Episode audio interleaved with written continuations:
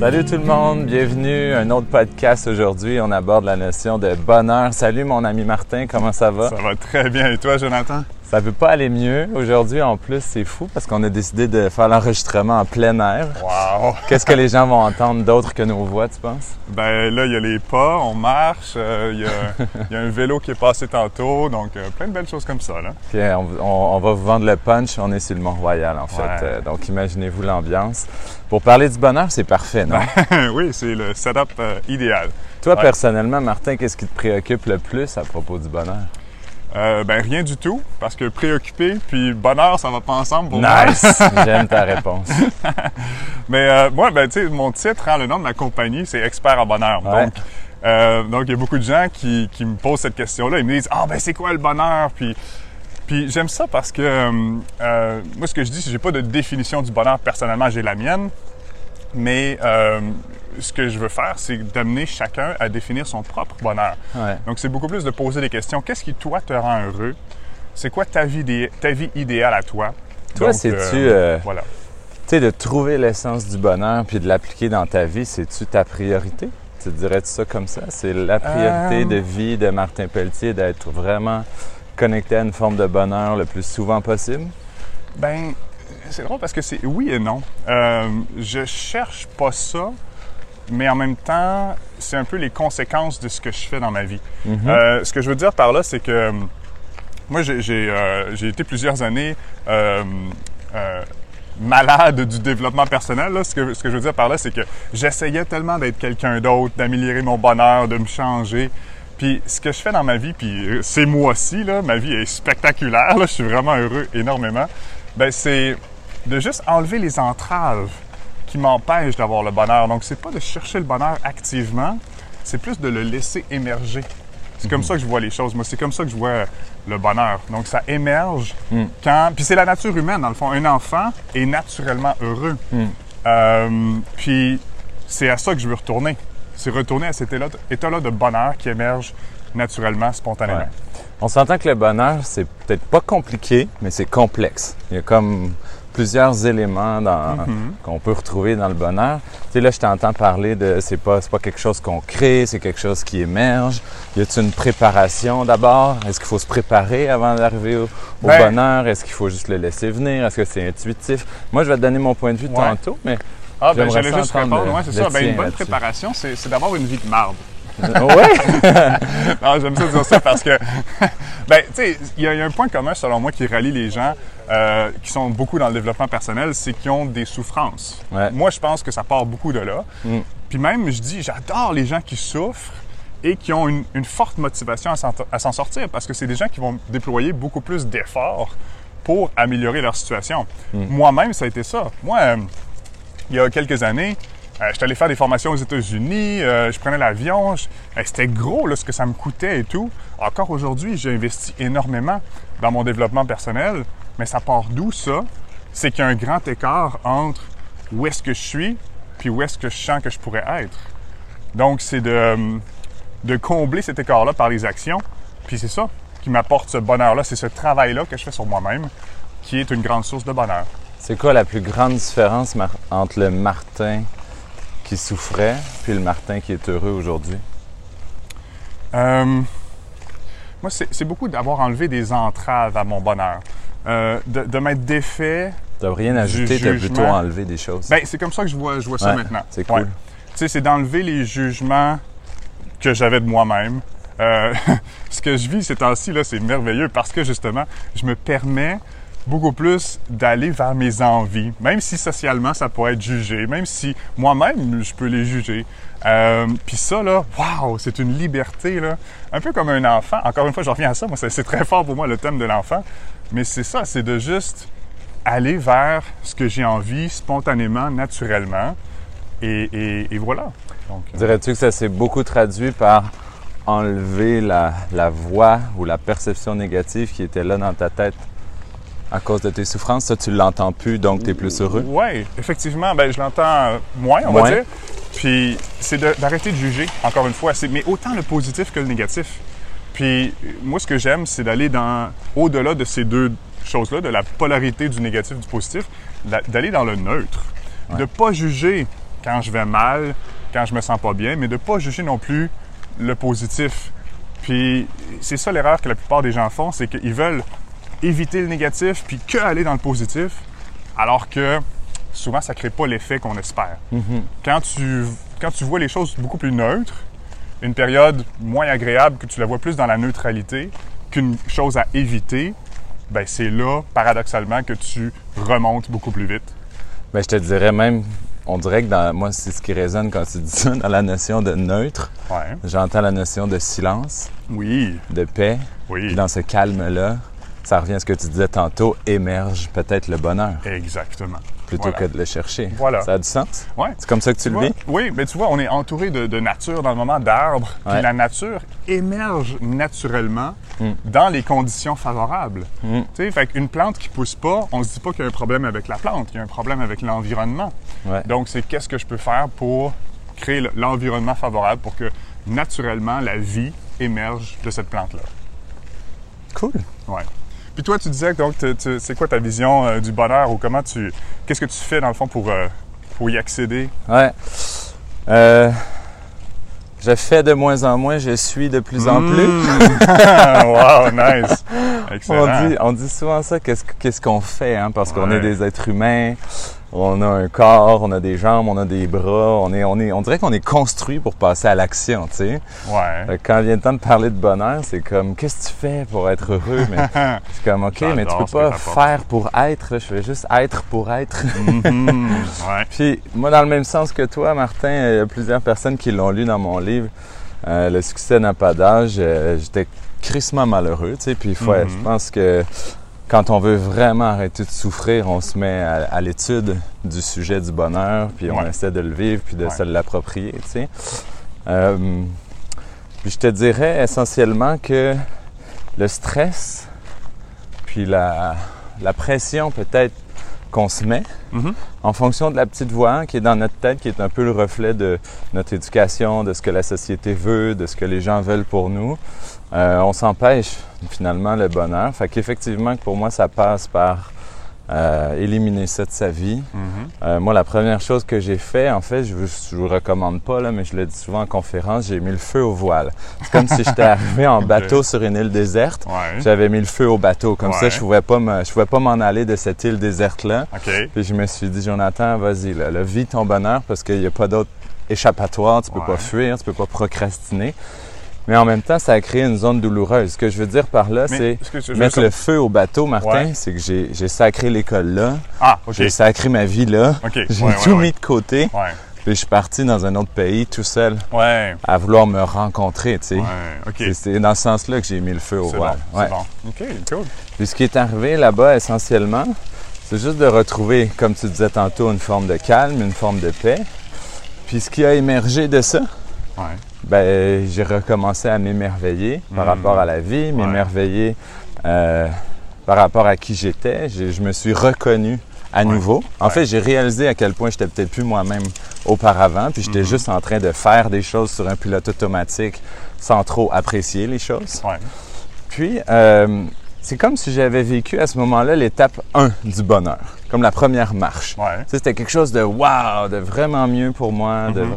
vraiment extraordinaire. Puis je te dirais que pendant les 5-6 années qui ont suivi, euh, j'ai beaucoup travaillé, puis j'utilise le terme travailler, que plein de gens savent que je l'utilise plus parce que ça veut dire souffrir.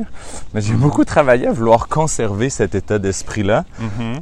tout en revenant dans l'action, tu sais. Ouais. Puis là, j'étais comme tout en train de faire du pacing, tu sais, de Ouais. l'équilibrage entre euh, qualité d'être, qualité d'action. Qualité d'être, qualité d'action. Puis là, il y avait tout le temps une journée que ça allait bien, une journée que ça allait moins bien. Ouais. J'étais comme, ça me prend des vacances, mais il faut avancer les affaires. Tu sais, ça prend des ci, ça, ça prend des ça. Puis Là, j'étais comme, tabarouette, c'est encore un autre défi, c'est un autre challenge de la vie qui fait que finalement, je, je vis des ups et des downs d'émotions, tu sais, à travers ça. Puis je suis pas sûr que je suis finalement si heureux que ça, tu sais. Mhm. Jusqu'à assez récemment, là, dans les dernières années, j'ai vraiment compris, il y a quelque chose que j'avais pas compris comme il faut, c'est qu'en fait, il n'y a rien de ce qu'on crée à l'extérieur de nous qui nous rend heureux, mais ce qui nous rend vraiment heureux, c'est ce qu'on pense de ce qu'on crée à l'extérieur de nous. Puis la preuve, Martin, là, c'est si je te dis, pense à ton dernier voyage. Là, je te mets la main sur l'épaule, puis je te vois déjà en introspection. ton dernier voyage Ouais. extraordinaire que tu as vibré là, à côté au plancher, que t'étais- je le vois déjà dans ta face, tu capotes, tu es déjà content, les Ouais, petits yeux ouais, plissés, tout ça, puis tu le vis, tu sais. Mais pourtant, le voyage, tu le vis pas, là. Tu es encore sur le Mont-Royal en train de marcher dans le bois. Ouais. Fait que c'est ce que tu penses de ce voyage-là qui te rend heureux. C'est pas le voyage qui te rend heureux. Ben moi, là, je pensais encore que c'est en faisant un deuxième livre, puis que c'est en faisant des podcasts, puis c'est en bâtissant des business que j'allais être heureux. Mais non. En fait, c'est ce que je pense de moi en train de faire ça qui me rend heureux. Oui, oui. Fait à partir de là, la notion d'atteindre un résultat ou d'en faire beaucoup ou d'aller vers la quantité, pour moi, est devenue vraiment futile. Puis ce qui était devenu prioritaire pour mon bonheur, c'est d'augmenter la qualité de ce que je faisais, Mhm. c'est surtout la qualité de ce que je pensais de moi en train de le faire. Ouais. Et là, j'ai commencé à m'assurer qu'à tous les jours, j'allais être heureux parce que là, Ouais. le plus grand don humain, le plus grand pouvoir humain, c'est celui de choisir. Mhm. Puis est-ce que tu choisis euh, d'augmenter la qualité de tes pensées à travers ce que tu fais?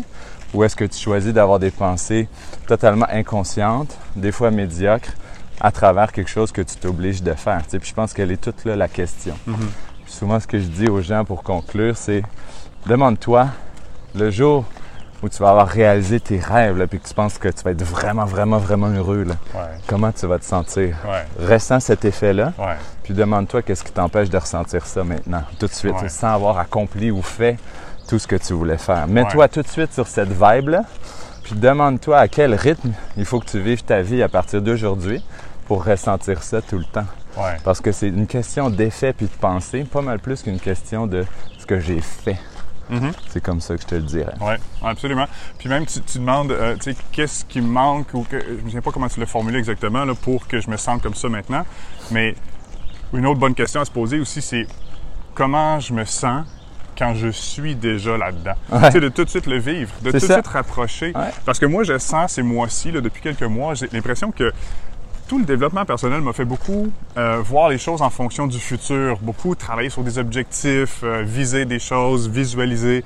Puis là, ce que j'ai l'impression qui se passe depuis quelques mois, c'est comme si tout mon futur se superposait par-dessus mon présent. Exact. Puis que j'étais en train de vivre en même temps le futur et le présent. Mais et qu'il n'y avait plus de distinction entre les deux. Ça, là, c'est magique. Dans le moment, pour, dans ma vie, là, wow.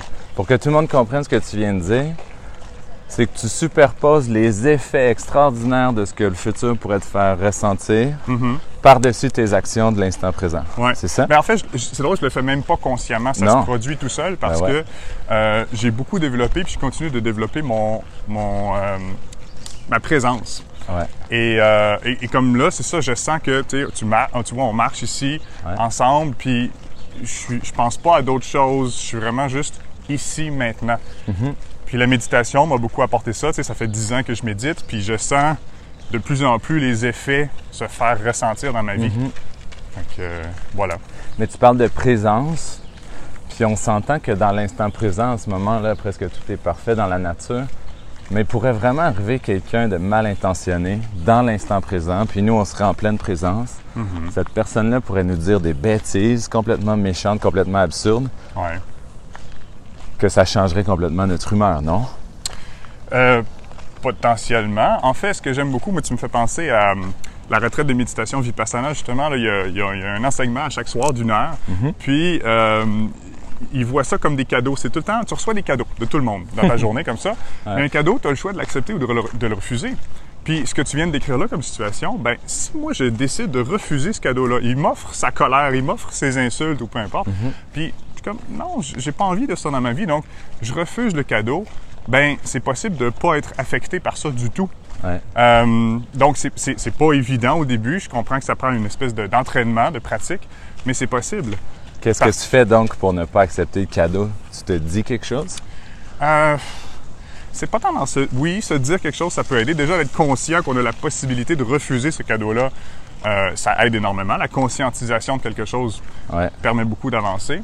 Euh, mais c'est plus dans les émotions, c'est d'observer de façon la plus neutre possible ce que je ressens. OK, j'ai cette personne-là qui m'insulte. Qu'est-ce que ça me fait ressentir à l'intérieur de moi? Ouais. Pourquoi je ressens ça? Puis, qu'est-ce que je peux faire pour juste laisser circuler cette émotion-là? Qu'est-ce Mhm. que ça m'indique sur moi-même? Qu'est-ce que ça m'apprend sur moi-même? Puis comment je peux juste laisser ça aller? Euh, puis encore une fois, ben, c'est ça, c'est l'observation. Mhm. L'observation, c'est très, très puissant. L'observation sans jugement. OK, tiens, mon corps est en train de s'énerver. Suis en train de bouillir en dedans. Ou, ah, je suis donc bien joyeux. Ou, tu sais, d'observer toutes ces choses-là, mais sans jugement. Ce que j'entends là, Martin, c'est l'art de, de la dissociation ou du détachement. Mhm. Ouais. En fait, le- la plus grande souffrance humaine, c'est l'attachement, non? Quand on est Ouais. vraiment... Tu le vois-tu comme ça? Ouais, je sais pas si c'est la plus grande.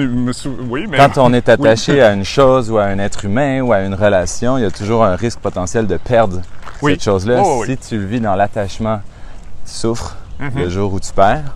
Si tu vis dans le détachement, mais avec beaucoup d'amour, tu souffres Oui, beaucoup ça- moins ça, quand je tu perds. Absolument. Ça, Ouais. ça, ça, ce serait Ou, un ou autre. même, ce qui est intéressant, c'est la, la notion de perdre. Est-ce qu'on perd vraiment quelque chose? Moi, je ça. crois plus tant à ce concept-là. là. Il y a de plus en plus de. Mais ça veut dire que concept. ton, ouais, ça veut dire que l'art du détachement, tu l'intègres bien dans ce cas-là. Ouais, tu ouais, ouais, ouais. Si plus la sensation de perdre, je pense que c'est exactement ça qu'il faut. C'est ça que je cultive aussi. Ouais. Il y a aussi. euh, tu voulais ajouter quelque chose Ah, là-dessus? non, mais je voulais juste, ça me fait penser.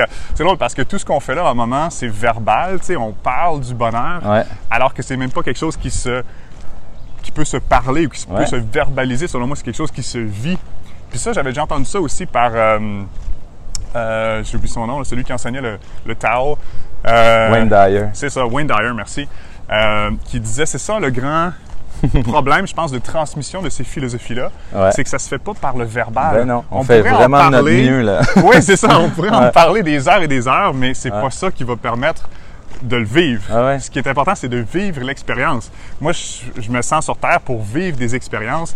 Et, et c'est ça. Donc, comment on fait descendre ce- ce- cette leçon-là mentale, verbale, faut arrêter dans le parler, ressenti? faut le vivre. Oui, voilà.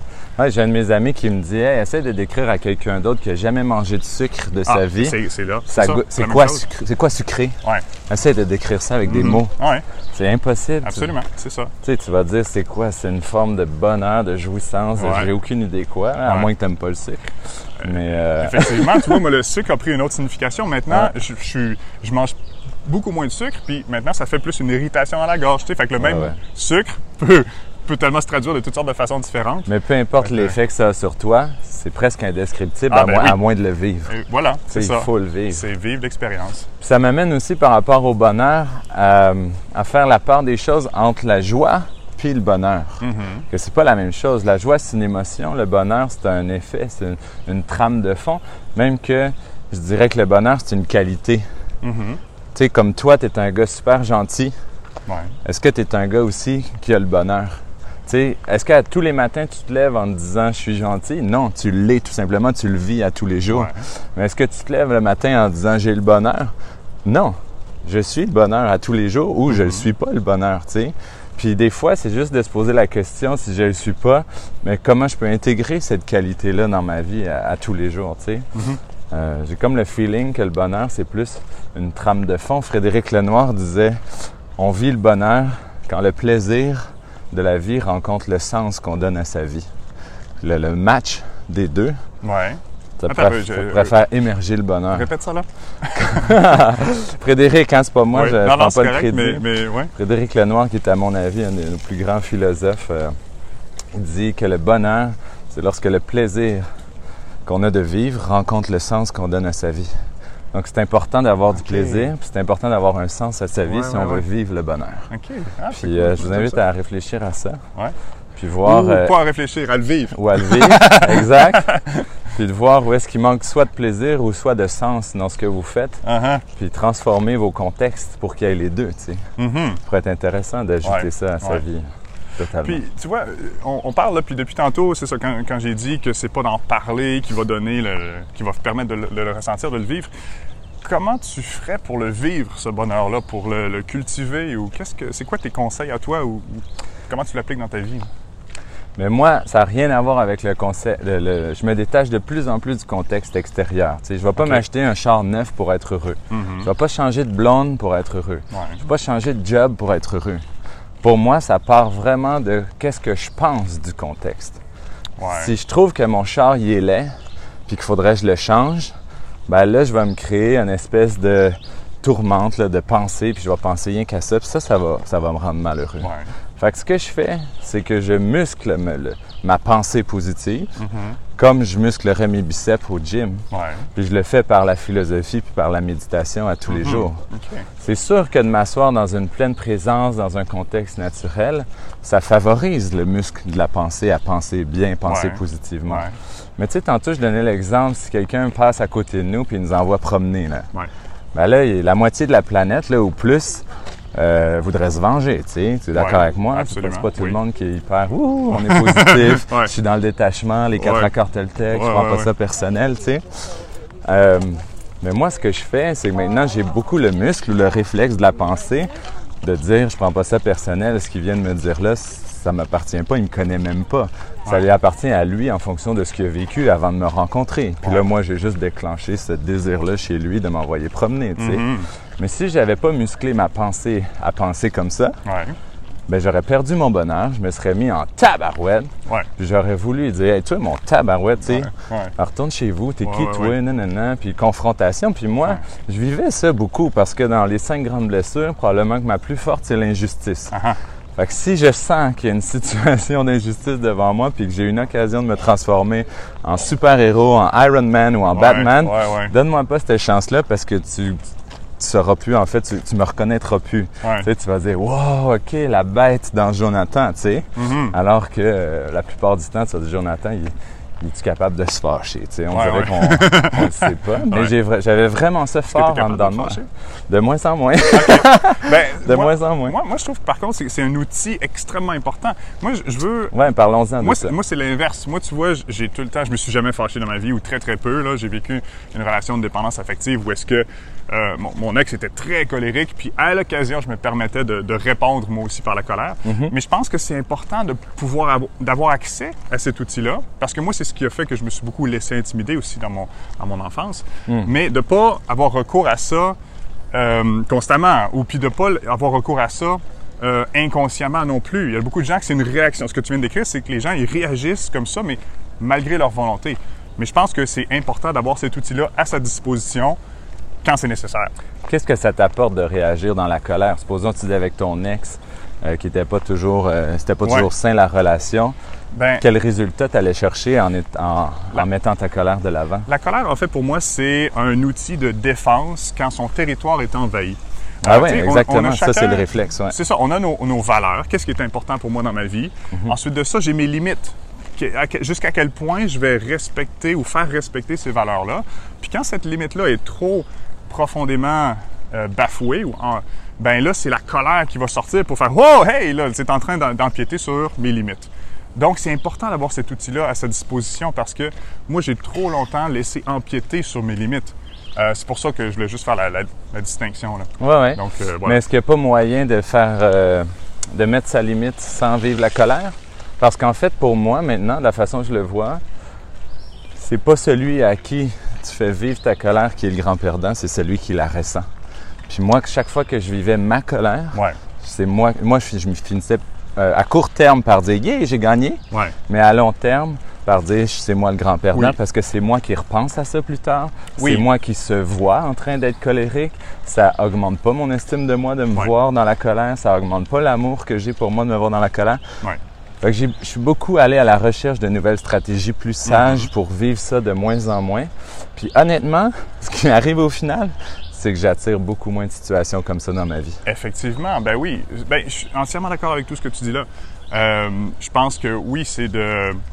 Euh, bon, j'ai oublié ce que j'allais dire. Là. mais, mais oui, mais oui, je suis d'accord avec toi. Je suis d'accord avec toi. Mais, c'est en fait, de, je pense que c'est ça. Les, les trucs. Moi, je reviens encore à l'enfance. Sais, un enfant qui va faire une crise euh, de colère. euh, ce qu'il va faire, c'est qu'il va vivre ça parce qu'à ce moment-là, il y a quelque chose qui veut s'exprimer, mais il s'attache pas.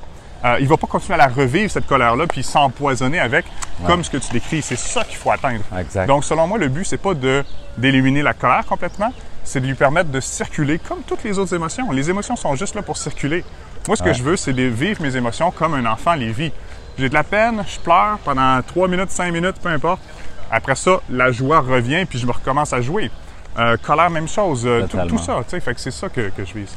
C'est sûr, moi je dis tout le temps aux gens, si vous êtes en train de vivre l'émotion, Faites pas un petit nœud là-dedans puis refoulez la pas. Vous allez vous ça. développer une maladie. Tu sais, faites jamais ça. Si vous êtes dedans. Sauf que en amont de vivre nos émotions, comment tu t'entraînes puis qu'est-ce, comment tu prépares ton potager pour Ouais. ne pas ne, ne pas t'en aller vers vivre ces colères-là. Parce que oui, comme l'enfant, c'est pur. Mais en même temps, l'enfant, il n'avait pas la capacité de réfléchir à d'autres solutions. Tu sais, c'était Mhm. un peu son seul euh, moyen tu sais, de- Mhm. de, de transmettre, de communiquer à travers ses émotions. Moi, je pense que quand on devient adulte, on a accès à une sagesse. Puis encore une fois, je reviens à ce que je disais tantôt.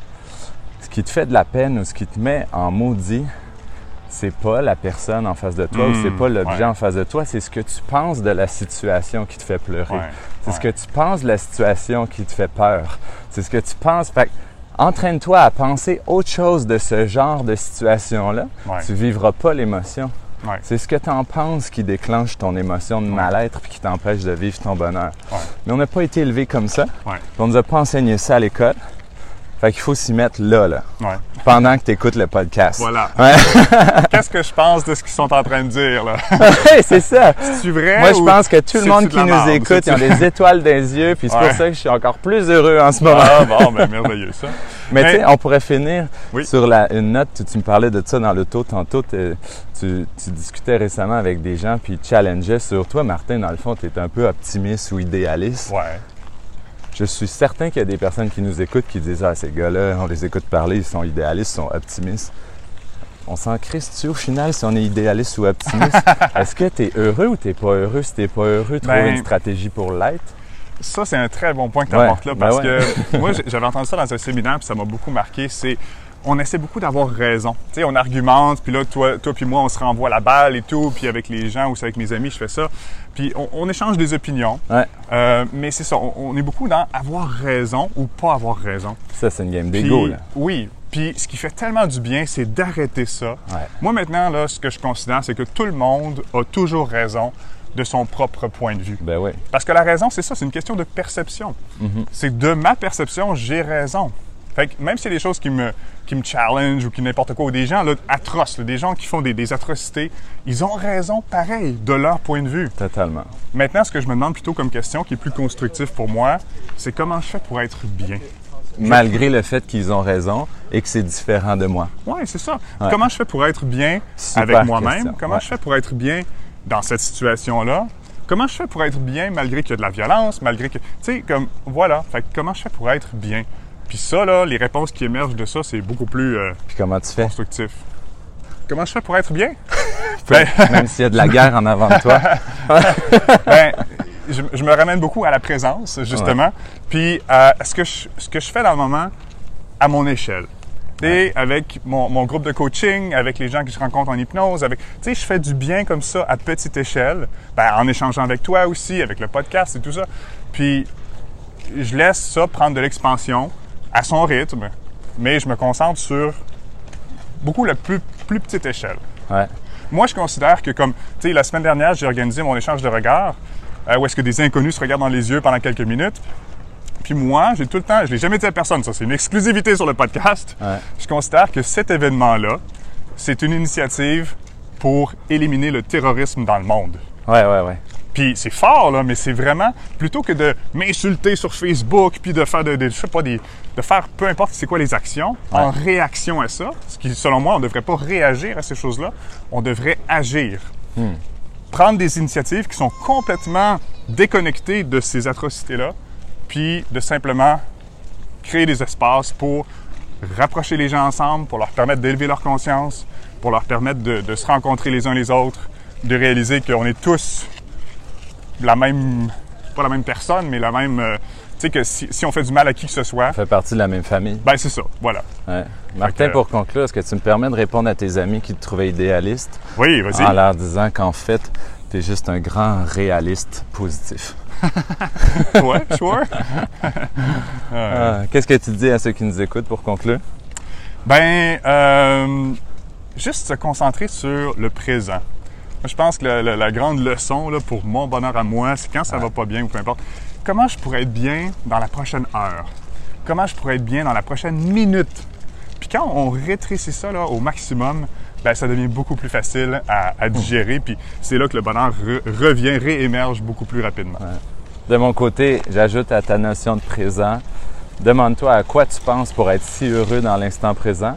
Il faudrait que tu arrives à penser au même genre de pensée à tout autre instant. Puis c'est clair, c'est clair que ce qui te rend malheureux, c'est ce que tu penses de la situation.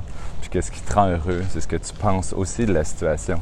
Fait que tu as le pouvoir sur tes pensées beaucoup plus que tu as le pouvoir sur la situation. Mm-hmm. Fait que commence à évoluer sur ce, ce sur quoi tu as du pouvoir, puis détachement sur ce sur quoi tu es impuissant. Puis je pense que le bonheur, il va émerger, ou la joie va émerger de ça. Si c'est fait dans le plaisir, puis dans un sens que tu donnes à ta vie, bien là, ce sera le bonheur, comme disait Philippe Mm. Frédéric. Ouais. Ou même, tiens, je vais rajouter une nuance à ce que tu viens de dire parce que tu parles beaucoup de pensée. Ouais. Puis moi, ce que mon objectif personnellement, c'est de sortir de la pensée, d'arrêter de penser les choses puis de juste les, les ressentir puis les vivre.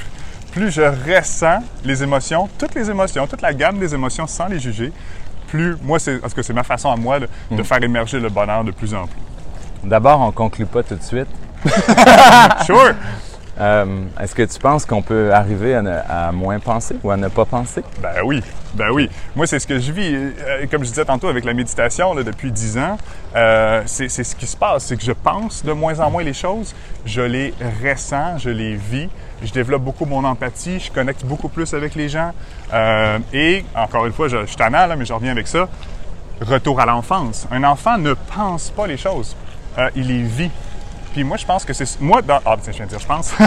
Mais moi, euh, un de mes objectifs de vie, en fait, je pense que la raison pour laquelle, une des raisons pour laquelle on vient sur Terre, c'est que on vient, on est enfant, on est dans, dans la présence, dans tout ça, merveilleux. On conscientise le tout, on va penser les choses, on prend conscience de, de nous-mêmes, dans le fond. Et après ça, on se défait de ça, on retourne à l'enfance. Mais avec cette conscience-là d'adulte. Exact. C'est un peu comme ça que je vois les choses. Moi, je pense que du moment qu'on est conscient, justement, on peut pas ne pas penser. En fait, le jour où tu arrêtes Ouais. de penser, c'est le jour où tu meurs. Ah, j'aurais dit moment- mais Il n'y a personne qui est arrivé à ne pas penser. Tu sais, tu peux créer un moment de silence ou un moment d'espace entre deux pensées, mais ça, c'est pas arrêter de penser, c'est juste ralentir nos pensées. tu sais. Si on questionnait les, les plus grands yogis qui méditent tout le temps pour arriver à créer cet espace-là, ouais. je pense qu'ils nous confirmeraient de cette façon-là. Puis ce qui nous fait souffrir beaucoup, c'est pas de penser, c'est de trop penser à des choses trop inutiles. Mais si tu Ouais. penses à des belles choses, tu vas pas souffrir de penser. Puis je Ben- pense que le, le- l'hyper-rationalisation, puis de- quand on dit à quelqu'un tu es dans ta tête, c'est le message c'est pas de dire arrête de penser. Le message c'est un peu de dire change tes pensées puis fais le ménage dans celles qui servent à rien, tu sais. Ouais. Parce que je suis convaincu que ce qui t'active le sentiment de bonheur, c'est traité, cette information-là est toute traitée par ta pensée. Tu sais, tu vas pas, il Oui. n'y a, pas une information qui arrive de l'extérieur puis pouf, direct dans ton cœur. Ça a été trai- traité par ta pensée avant de descendre dans ton cœur, tu sais. Donc c'est là où je, je me dirais, il y a, une- il y a une- faut- oui, effectivement, il faut, faut démystifier ça. C'est quoi penser, c'est quoi trop penser, c'est quoi mal penser, c'est quoi rationaliser aussi. Mais moi, je suis convaincu qu'on peut pas ne pas penser. sais. Ben, il y a beaucoup, dans, dans ce que tu dis, je trouve, la, la notion de, de maître puis d'esclave. La plupart des gens sont esclaves de leurs pensées. Il faut devenir maître Oh de ses yes, je pensées. suis content que tu dises ça. c'est Euh, exactement ça. ouais. Faut pas que tes pensées guident ta vie. C'est ça. Faut que toi, tu guides tes pensées. Et voilà. Mais quand tu vas au gym de la pensée, c'est Ouais. ça que tu fais. Tu deviens maître de ta pensée. Ouais. Yeah! C'est ça qu'il fallait dire, Martin. Ah ouais. Mais ultimement, pour moi, il y a aussi l'illumination qui est, en fait, ben, qui, qui est ça. Je pense que c'est la maîtrise totale de la pensée. La pensée est utile, puis c'est correct de la conserver, mais Ouais. c'est que tu deviens maître de ta pensée. Voilà. Ouais, exactement. Super. Great, j'espère que ça fait euh, du chemin dans vos pensées, justement, mes amis. c'est quoi notre prochain sujet? Je ne sais pas. C'est I une don't surprise. know. C'est une surprise. OK, on vous garde ça pour la prochaine fois. À très bientôt, tout Ça le monde. marche. Bye. Ciao.